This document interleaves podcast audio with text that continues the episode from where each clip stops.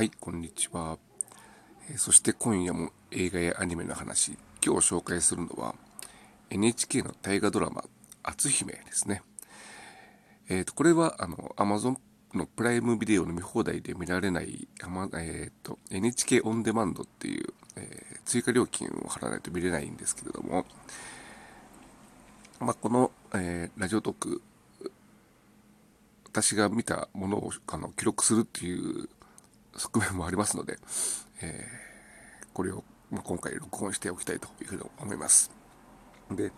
まあ、何度も言ってますけども、あの、これ NHK オンデマンド月額990円、税込み約1000円で、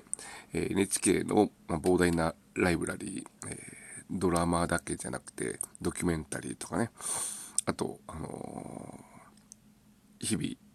放送されている、えークローズアップ現代とか、えー、朝一とか、そういったものも、え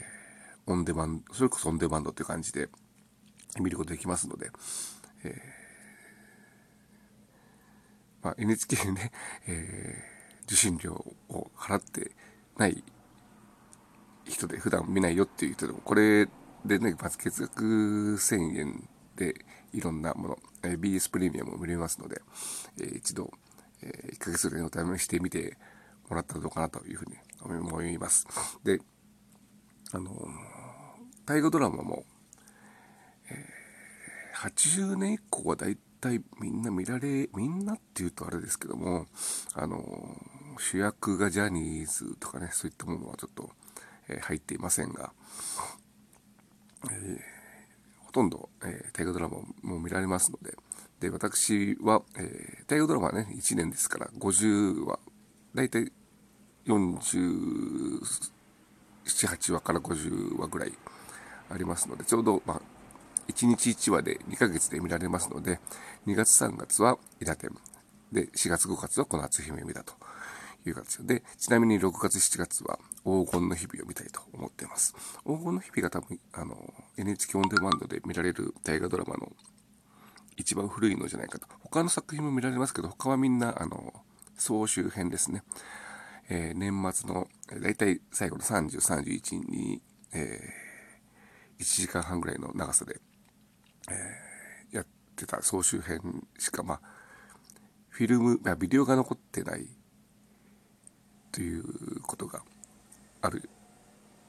まあ、NHK のね、あのー、ライブラリーの弱点ではありますけどもで、えー、っと、まあ、篤姫ですね。で、まあ、あの、大河ドラマって、まあ、毎年 やっていて、まあ、毎年、まあ、そこそこ人気になりつつも、毎年視聴率が悪いと言われているという、そういう、まあ、状態になっていて、まあ、それもあってか、本当最近は、まあ、伊達天はありましたけれども、ほとんどが戦国時代か幕末というのをこう繰り返し、こう、か交代交代でやっている ところ。まあ、その中でいろいろ題材ぶつけてきたり、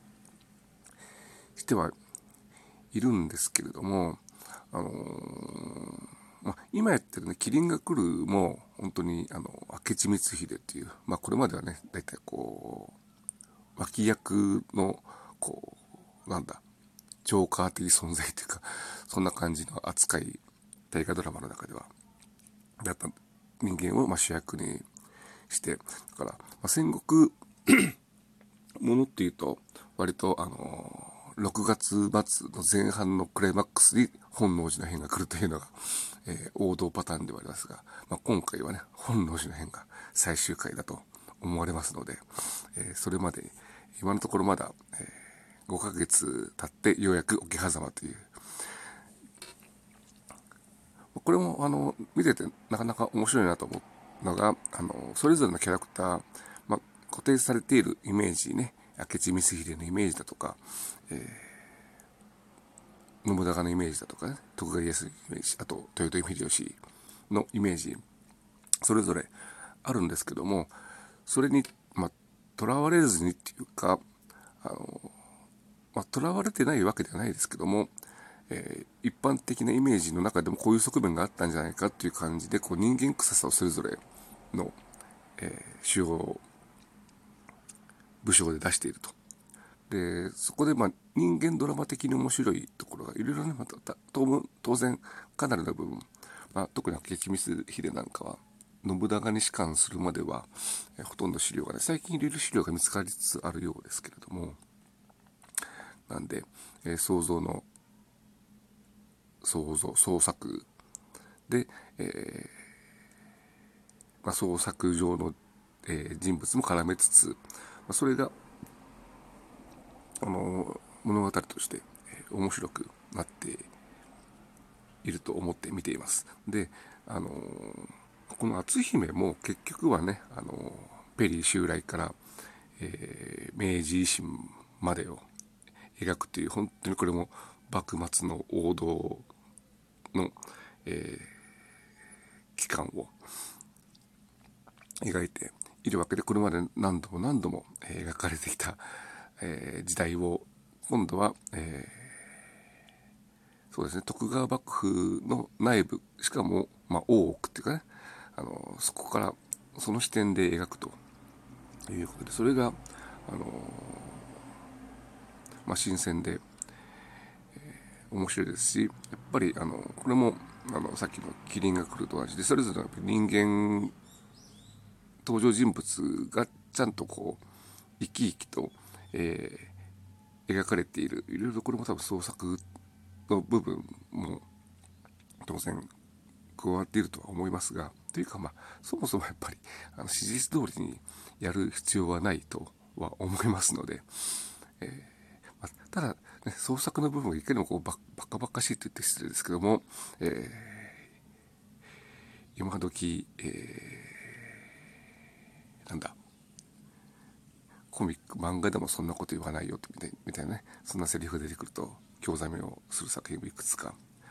えー、今名前は挙げませんが、あったりしますので、まあ、そんな中で、あのー、まあ、篤姫っていうのは、えー、島津の国の、えー、藩士の分家の娘だったけど、まあ、その再起というかね、えー、それを見込まれてあ,、まあ、ある使命を帯びて、えー、徳川将軍の正室見ないところになるというそれがまあ前半で、まあ、この篤姫えー、っと篤姫と、えー、家貞、えー、宮崎葵と堺雅人の、まあ、カップルといいますかね。この2人が結構人気で、まあ、本放送の時見てなかったんですけどこの2人のカップルが、まあ、あの大河ドラマ史上こう最も人気があるカップルみたいなそんなようなことも、えー、言われていてだからそこがこうメインで描かれるのかと思ったら結構早くえイエスだ。もともと体が弱いっていうところもあって、えー、死んでしまって。あとはあの、仏も仏も出家して天璋院となって、えー、次の、えー、イエスだ。家重あと慶喜えー、というあの2代の将軍を